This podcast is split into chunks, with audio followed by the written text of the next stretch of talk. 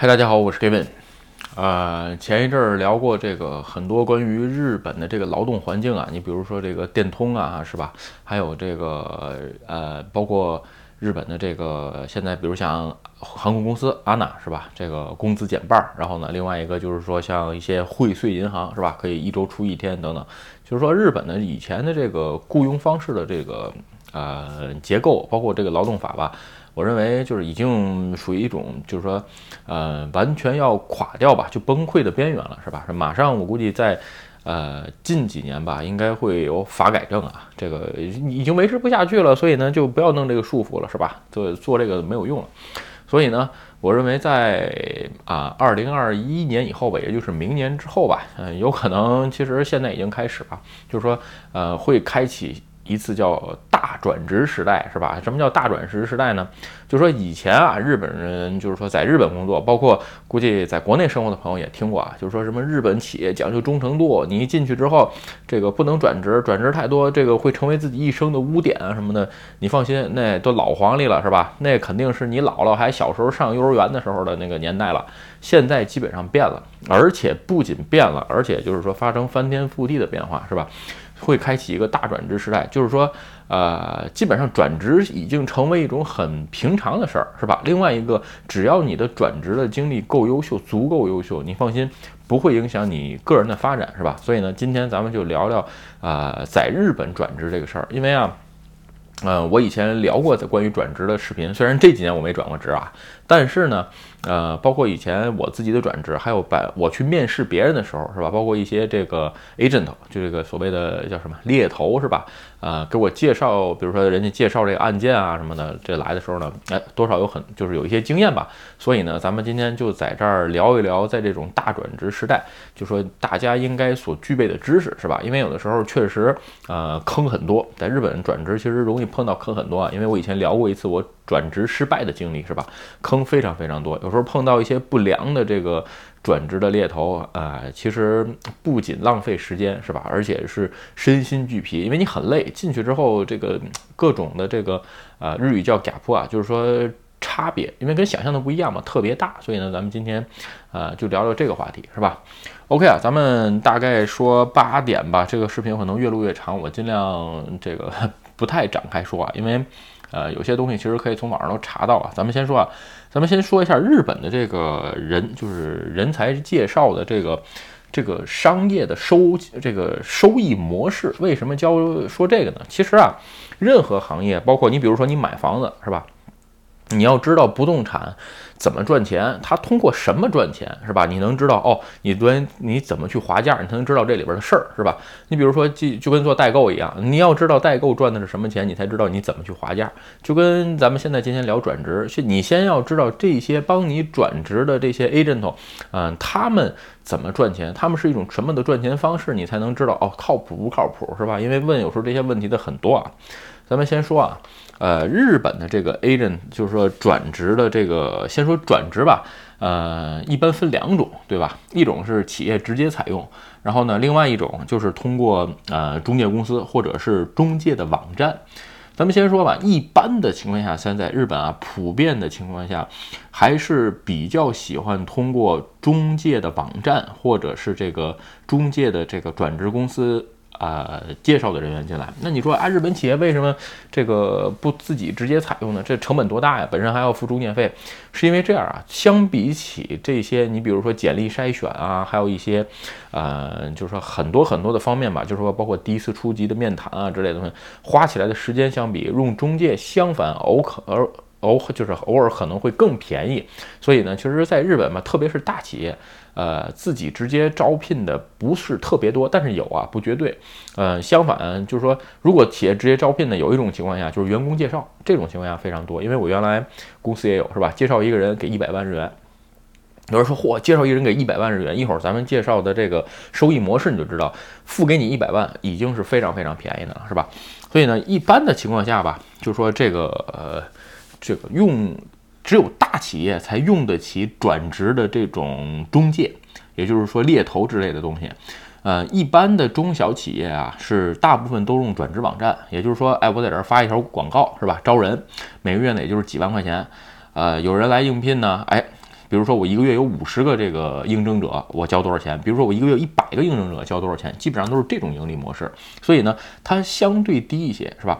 如果说真的是上市企业，对于人才的挑选啊，包括一些更希望这个 agent 可以做更多的工作。你比如说第一趟筛选，你你 agent 就帮我做了，是吧？这种情况下呢，哎，企业要付出很多的钱，就是一般都找这种猎头专门去做，是吧？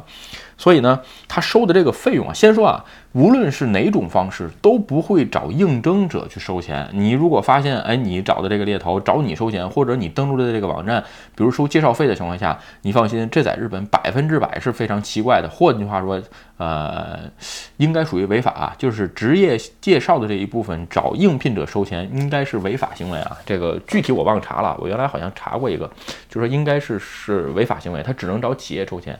也就是说，无论在任何情况下，只要是合法的给你介绍工作的，肯定不会找，肯定不会找个人收钱，他会找企业收钱。找企业收多少钱？咱们只说这最贵的啊。就是说找这个企业收多少钱？一般的情况下，我只知道 IT 行业有可能，比如说营业啊，或者是呃非 IT 行业，你比如医疗啊等等这些不太了解。我只说 IT 啊，因为我一直在 IT 里边待着。IT 一般员工，一般的这种技术者、开发者的 IT 员工，一般的转职大概是年收的百分之三十，上限是百分之三十。有一些，比如说哎小小小的这个转职公司，我没那么大名声，我这个手续费便宜点，百分之二十五或者百分之二十，就这样。举个例子啊，比如说这人啊，三百万一年的年收，收百分之三十，也就是收你九十万的这个转职费，是吧？哎，有人，所以刚才跟那个一百万相比，其实差不了多少钱，这只是三百万，因为 IT 这个行业三百万年收的人其实不太多，特别是咱们说的不是新族，咱们说不是新人啊，咱们说的是呃有经验的人转职，是吧？所以有经验的人转职，如果说一个五百万年收的人，是吧？中你要付给中介费是百分之三十，付给呃这块儿就一百五十万，我自己员工介绍来。来一个人呢才付一百万，所以对于企业来说，哎，这一部分是完全有很大很大的这个魅力啊，所以还是希望员工介绍。为什么呢？员工介绍的基本上有些叫知根知底儿吧，它靠谱。所以一般现在的日本的 IT 企业非常喜欢员工自己内推，国内估计也有啊。OK 啊，咱们这是一般值。如果说是日语叫 high class 是吧？如果是高级人才的情况下，会收年收的百分之五十是吧？这个我最后一次转职的时候收了我公司的我年收的百分之五十是吧？然后我自己算了算，反正对于公司来说也是挺疼的。啊，好几百万没了是吧？但是呢，基本上就是这样。另外一种，还有一种叫精英，是吧？这种精英呢，就是非常稀少的职位。你比如一般是上市，呃，上市公司或者大型公司，比如说呃，招一些什么 C 什么 O 级别的。你比如我招个 CFO，招招个 CTO，对吧？或者是招个什么 COO，要不然我就是招个这个 BEP，是吧？就是所谓的呃，在某一领域有专职的人。你比如我所知道的一些，你比如说呃，专利工程师，对吧？或者是。专利专门去给企业做专利的，呃，比如说任天堂是吧？或者是我以前呃的一个客户，他们也是开发游戏，也去申请专利，就是这种特殊的精英人才吧，非常稀少，不好找。一般他们的转职费用会高达百分之五十。是吧？呃，百分之五十，百分之百，也就是说付给人家一份的年收。这种情况下呢，就是说有的人才是需要追踪一年的，他有可能因为人家没有转职意向，是吧？我得 follow 一年，最后把他劝动了，哎，你来这公司吧，是吧？当时还得谈各种条件，所以这种情况下是付要是付年薪百分之百的，是吧？所以呢，大部分盈利模式就是这种，是吧？然后啊，咱们再说要知道的第二点啊，第二点就是说。这个转职行业真是鱼龙混杂，为什么呢？就是它入门的门槛非常低。你比如说，我明天想开个介绍公司，转职介绍公司没有门槛。这个我自己有公司，我连开公司都不用了，我只要把我公司的我公司现在的经营范围也可以介绍人才，是吧？然后呢，哎，去劳动署登记一下，比如说有可能需要个办公地点多大，再登记一下，你就可以干人才召见，你就可以介干介绍人才这个事儿。所以呢，哎，他这个就什么都有，对吧？每年什么概念？日本大概每年的这个人才介绍公司吧，要成立几百家，然后倒闭几百家，就是像这么。这个以铁打的营盘流水的兵一样，是吧？这个市场就是在这儿，这人才也是这么多，企业也是这么多。但是这个介绍这个猎头公司换了一波又一波，每年都换几百家。当然了，整个的人家介绍市场的这些公司有几千家，所以呢，对于呃成立时间比较短，然后呢，就是说你不知道这名字网上都搜不着的这些猎头公司，尽量不要用。用的情况下，基本上都是自己非常痛苦啊。然后呢，咱们再往后说啊，就是说，呃，转职的时候啊，那一般情况下无外乎就是四种，一般情况下就是四种可能性。你看你自己在哪种可能性，所以也决定了你到底用什么猎头，或者说是你用什么转职公司。咱们简单说一下啊，先说第一点，先说第一种，就是说晋升型的。我现在在公司做的已经，呃，觉得碰到天花板了，我再转职要晋升，是吧？晋升型的。第二种维持型。就是我现在只是在公司做的不开心，是吧？我换个环境，是吧？哎，这个这个基本上对工资没什么，工资上涨没什么追求，对职位上涨也没什么追求，不像第一种，第一种肯定是要不对职位，要不对工资有追求，是吧？这是第二种。然后第三种呢，呃，基本上就是这个叫叫什么叫倒退型吧？咱们就说就是什么呢？就是说。呃，我要换行业，或者说是啊，我现在这个公司太属于黑心企业，是吧？我换一个好一点环境，哪怕比我现在薪水低，哪怕比我现在职位低，我也转。这是第三种，是吧？还有一种就是属于社会恢复型。什么叫社会恢复型？啊，你比如说。呃，一些比如说女女性吧，是我生孩子了，是吧？脱离社会了一段时间，哎，我没这个做这个行业，嗯，这个我现在要恢复，是吧？还有一种就是说，哎，比如说我出国了几年，体验生活去了，比如说我环世界一一一周玩了一年，对吧？或者玩了两三年都有可能。再有就是说，哎，我突然工作了一阵儿，然后我去体验别的职位，呃，比如说我做 IT 的是吧？哎，我觉得我我想当厨子去，我炒了三年菜，我回来发现原来我还是喜欢写代码，哎，我再回来写代码，这种叫复叫恢复型，一共四种是吧？这个这里边哪种最赚钱？不知道各位怎么认为啊？可以跟可以可以自己想一下。我告诉大家，哪种最容易赚钱？就是那种下降型的，就是后退型的。就说，比如说我原来五现在五百万年收是吧？哎，我现在找一三百五十万的，这种为什么说最赚钱？有人说不对啊，那年收越高的不是收费越高吗？但你们要想啊，企业付出一份比现在高的薪水是一个非常难的事儿。我说了，刚才有可能这个案件要 follow 一年，你要跟踪这个案件一年，你才能赚到这么一份薪水。你像这种可原来是个拿个五百万年收的人，为什么有人说你说五百万就五百万？在日本比较好证明，日本有一个叫源泉征收税票的这个东西，是吧？你面试的时候会问你，你想要多少钱薪水？为什么是吧？有的企业比较这个恶心啊，他问你你现在赚多少钱是吧？你要跟他说你赚的高，你一入入职的时候，你发现他发现你的源泉征收税票跟入职的那个薪水不。不是对等的，哎，你撒谎了，这种情况下有可能会被取消这个录用合同的啊，这个是另外一个，就是说如果差的很多的话，他会告诉你，哎，你看你说的这个数不对，是吧？所以呢，一般的情况下，你说你现在赚五百万，哎，我转到你这儿来，我三百五十万也接受，是吧？那这种情况下，对于中介来说没什么，我都是收百分之三十，对吧？当然了，这个人才在我这儿，我就推荐了一家公司，他就去了，这多轻松，赚钱快。这种工就是说，一般的猎头公司只要赚得快，付出时间少就 OK 了。所以呢，哎，这种后就是说可以自降身价的，对于他们来说是最好赚的。所以呢，在这个业界里也比较好。其实比较有良知的这个猎头公司吧，一般是会无论在什么情况下、什么情况下转职，一定要比现在的自己前进一步，才是一个正常有良知的这个猎头公司啊。所以在这一点上，大家也可以判断一下，你找的这个猎头公司靠不靠谱，是吧？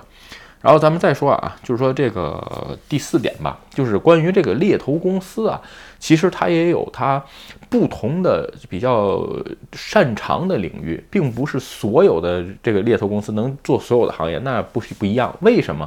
因为这些公司，这些猎头公司很可能以前是什么什么公司人事出来，哎，做了一阵人事，是吧？自己朋友多了出来。独立出来，这种可能性非常大，是吧？另外一个就是说，本身公司的老板各个公各个公司的老板有人脉，这种情况下做起来比较简单啊。所以呢，我接触的原来大部分都是 IT 的。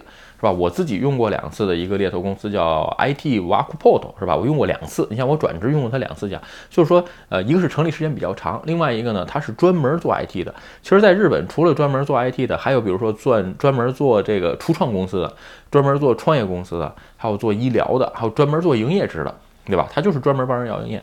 为什么说你要选一个适合你？就是你，比如你现在是做 IT 的，你不能说找一个跟 IT 没关系的这个猎头公司帮你转职，那基本上是转不成，对吧？所以你要找你同行业当中擅长的猎头公司去帮你转职，是吧？这是第四点。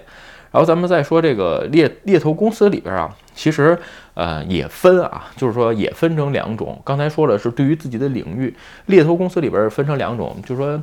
呃，一种可以说比喻一下吧，就是说，呃，一种是长期持有型，对吧？就是说什么呢？你像我刚才那个挖库 pod 的那家转职 IT 公司吧，我两次转职都找他，而且中间有一次没找他，就是说我转职之后，他也会定期的会联系我。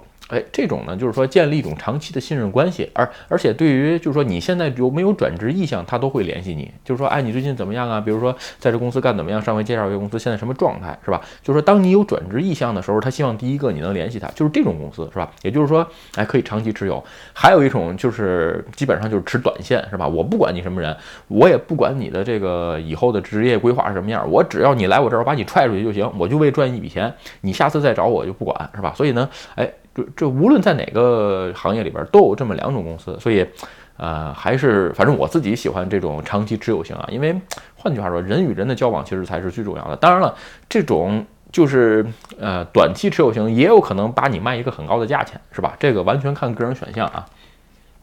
OK 啊，咱们再呃说这个第五个吧。第五个啊，其实。跟你接触的那个猎头的这个担当也有关系，是吧？因为每个人的性格和这个呃习惯吧，就是说这个转职时候的这个所所谓的手法是不一样的，是吧？大概吧，其实跟人跟人的这个工作模式也一样，分四种，你要选择一个适合自己的，是吧？我自己总结了一下吧，四种方式，一种是建议型的，是吧？在你转职的时候，哎，听完你的东西，给你一些建议。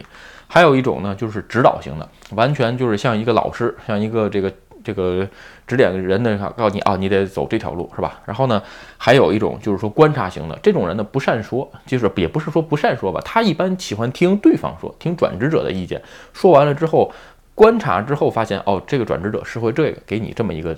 案件，你看看行不行？这这种这种转职的这个呃这个猎头的工作人员担当啊，我也碰上过。还有一种就是顾问型，顾问型其实就是说，哎，我在两边一面黑，你现在该我怎么办吧？对吧？我就听你的。就这种人也有啊。就是说，在选择每一个担当不一样的时候，你还是要根据自己的个性，是吧？你比如我这种人，就是如果你看我转职的时候，基本上是不会用顾问型的，这我肯定不会用，对吧？然后呢，再有就是说。嗯，指导型跟建议型的也不会用。我基本上的，就是说我自己用过的这个，呃，担当全部都是观察型的，就是话不多。为什么呢？因为我自己的这个意见和我自我主张性非常强，所以呢，另外的三种跟我都不合。就是说。我觉得我自己我了解我，我觉得我了解我自己，对吧？所以你给我介绍一个公司或者介绍一个职位，我觉得我就不想去。你比如说，呃，原来有公给我介绍过这个李库路头，对吧？我说这种公司我去干嘛？你给我薪水再高没用。他告诉我这公司钱钱多，给钱多。我说这没用啊，这个我肯定我进去这这没多长时间我就辞职了，我何必呢？对不对？整个的这个我跟公司的理念跟这个。这个完全的氛围就不同，对吧？所以呢，我更喜欢就是说观察者的这种，就是说呃转职的猎头。为什么呢？话不多，他听我再说，说完了之后呢，哎哎，你看我这个觉得这几家公司应该合适，您判断一下是吧？基本都是这种。我自己看完之后，哎，我觉得这个可以，或者说是我告诉他，你帮我找这几家的公司，就是说符合我这些条件的公司给我。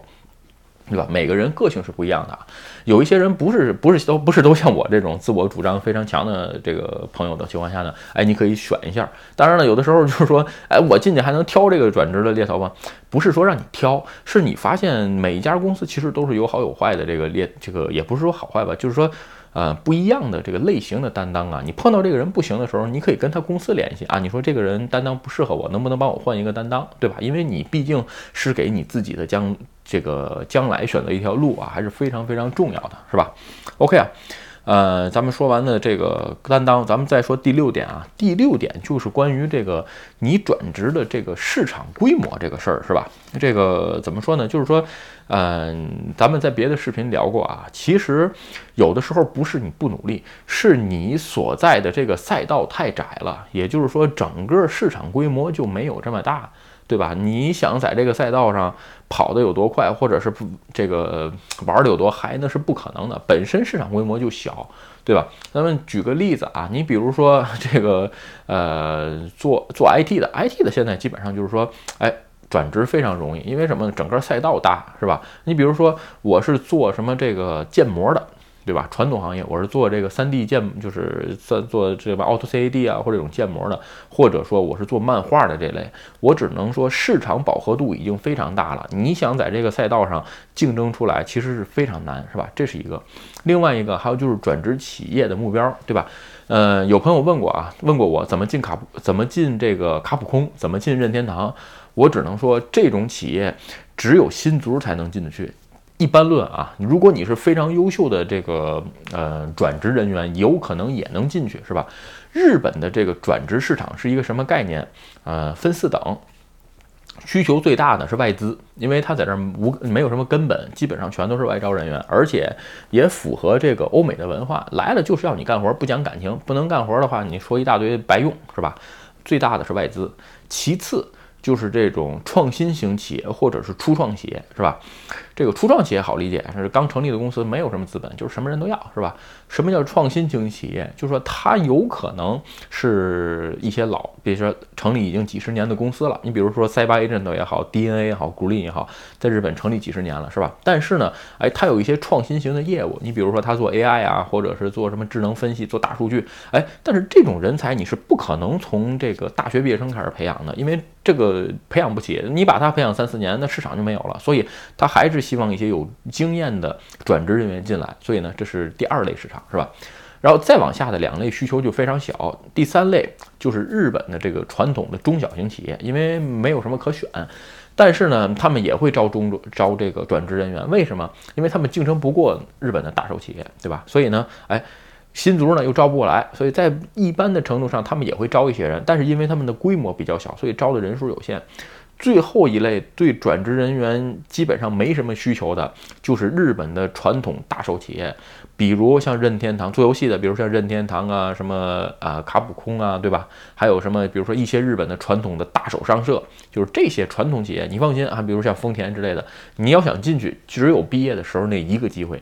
第二年的新卒你都不见得进得去，是吧？所以呢，基本上你要看你转职的时候去冲的哪个赛道。你说我转职的时候，你不能说啊，比如说我举个简单的例子啊，我现在在松下，是吧？这个我转职的时候，我现在就想进进这个东芝，我这个我现在在松下都能干，我进东芝也能干，我只能说不一定，但是也不绝对啊。嗯，比如说我知道的很多朋友吧。比如说，原来在一些这个亚马逊云的解决方案，比如 Class Mensol、Mensol 这些公司，哎，转职的时候去这个亚马逊，这都是非常正常。如果说你想去日企的这种传统企业，呃，其实还是有难度啊，所以你要看一下自己的赛道，是吧？OK 啊，那这个视频越聊越长，咱们最后一点，咱们说一下吧。最后一点吧，就是说，呃，跟你的有一句日语啊，叫职业适应性。其实这个东西是什么？我不知道，在日本转职有经验的朋友做没做过这个适应性检查？其实我当年做这个玩意儿时，我也觉得什么狗屁玩意儿，做这东西能干啥呀？其实就跟那个星座算命一样，就问你各种题。其实吧，它是一个心理学的测试，没有正确答案与否，但是可以测出来你是什么类型的人。对吧？你比如说，我在别的视频分享过，你比如说你是，呃，这个也就是自我驱动型，还是需要他人驱动型，还是鼓励型，还是支持型，就等等啊，一共大概四大类，是吧？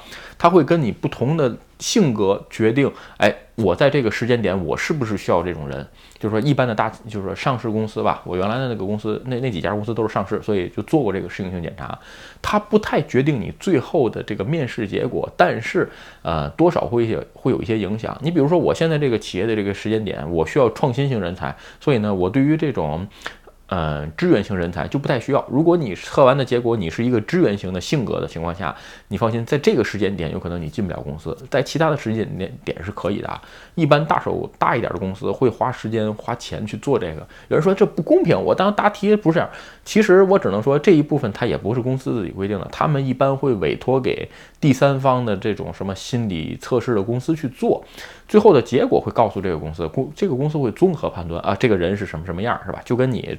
检查那个星座一样，这个东西啊没有对错，只有时间点的问题。有可能你在这个时间点，你的这个个性你进不了这个公司，并不是说你的能力或者是技术或者你的背景不行啊，只是在这个时间点不适合，是吧？OK 啊，咱们这视频越聊越长，咱们就是在这个我觉得未来的这个几年吧，日本肯定会开启这个大转职时代。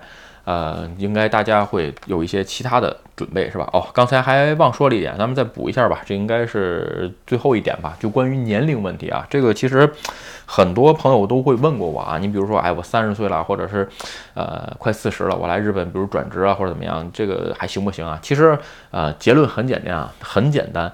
转职市场永远是越年轻越有利，这连想都不用想，是吧？这个不光是国内那样，有人说国内三十五岁华为裁人，你放心，呃，日本企业只是没说的这么明，很多企业也不乐意要三十五岁以上的人，为什么？嗯，不知道你现在塑造成什么样了，也不知道你是什么个性，与其这样，日本大企业宁愿要一张白纸。对吧？想去塑造自己希望的人才，也不希望进来一个不能改造的人，是吧？就说不适合自己企业，这是最要命的。关键是日本企业采用的人才的这个成本太高，不能辞掉。你说这不要了命了吗？对不对？就是说碰到的雷很多啊，是不是？如果你在日本干公司，你就知道碰到的雷会坑很多，就是避都避不过去。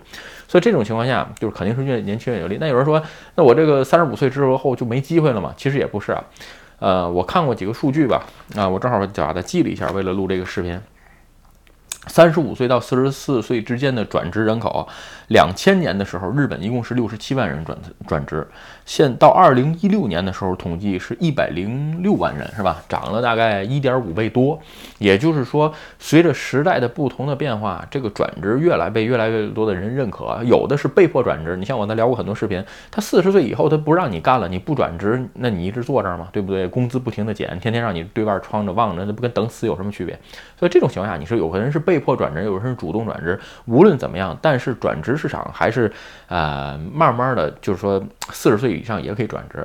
换句话说，无论怎么样，在刚才说的那些点吧，增加自身的能力，还有背景，做好准备，对吧？然后多接触。另外，我聊过视频聊过很多啊，就是说你不想转职的时候，也可以约这些呃猎头来谈一谈，对吧？而且，嗯，你认识一个猎头跟认识十个猎头，你的选项肯定是不一样。是吧？有人说，哎，他那他们这个不理我了他。你放心，不会，他们是靠那个玩意儿赚钱，是吧？你跟他撕破脸，你下回只要给他打电话，他还会理你的。因为什么？他指那个东西吃饭，那是他的营生，是吧？OK 啊，今天这个视频咱们越聊越长，咱们今天就大概跟大家聊到这儿。咱们最后啊。日本，我认为在未来会开启大转职时代，就是很多很多的人，无论什么样都会转职。所以呢，在这个时期，大家对转职市场，包括转职的规则跟路，跟这些呃所谓的猫腻吧，对吧？那，有一个认识，以备不时之需，是吧？今天的视频就跟大家分享到这儿。如果你觉得我的视频有意思，或者对你有帮助，请你帮我点赞或者分享，也欢迎加入 Gavin 的频会员频道，会有更多的福利。拜拜。